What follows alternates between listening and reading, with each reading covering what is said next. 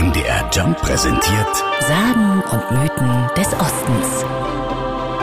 Zwischen dem 11. und 13. Jahrhundert herrschten in Europa und dem Gebiet der heutigen Türkei die Kreuzzüge.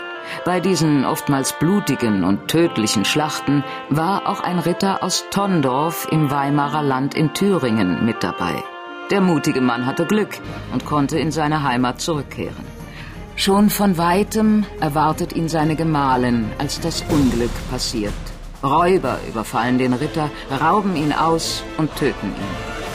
Für seine Frau, die das furchtbare Geschehen mit ansehen muss, bricht eine Welt zusammen, erzählt Rainer Hoberg, der ein Buch über die Thüringer Sagenwelt geschrieben hat. Das nimmt sie so mit, dass sie nicht länger leben will und sich vom Turme stürzt, also aus dem Leben scheidet. Und siehe da, man sucht sie, man findet sie nicht. Aber wenige Tage später, zu dunkler Abendstunde, sieht man eine weiße Gestalt über diese Burg schweben. Die Dorfbewohner sind sich sicher, das ist die Burgherrin, die zur weißen Frau geworden ist. Schon bald macht die Erzählung die Runde, dass derjenige, dem sie erscheint, kurze Zeit später sterben muss. Und tatsächlich soll sie immer wieder Burg- und Schlossherren aufgesucht haben, die bald darauf tot waren. Solche weiße Frauen soll es in Thüringen viele geben. Laut Rainer Hoberg ist sie die häufigste Geisterfigur in Thüringen. Aber warum handelt es sich immer um eine weiße Frau?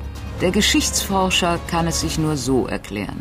Im Mittelalter, in der frühen Neuzeit, äh, waren die Leute davon überzeugt, dass jemand, der zu Lebzeiten äh, eine schwere Sünde oder ein Verbrechen begangen hat und das nicht gesühnt hat, nach seinem Tod nicht äh, friedlich im Grabe ruht, sondern zum Untoten wird.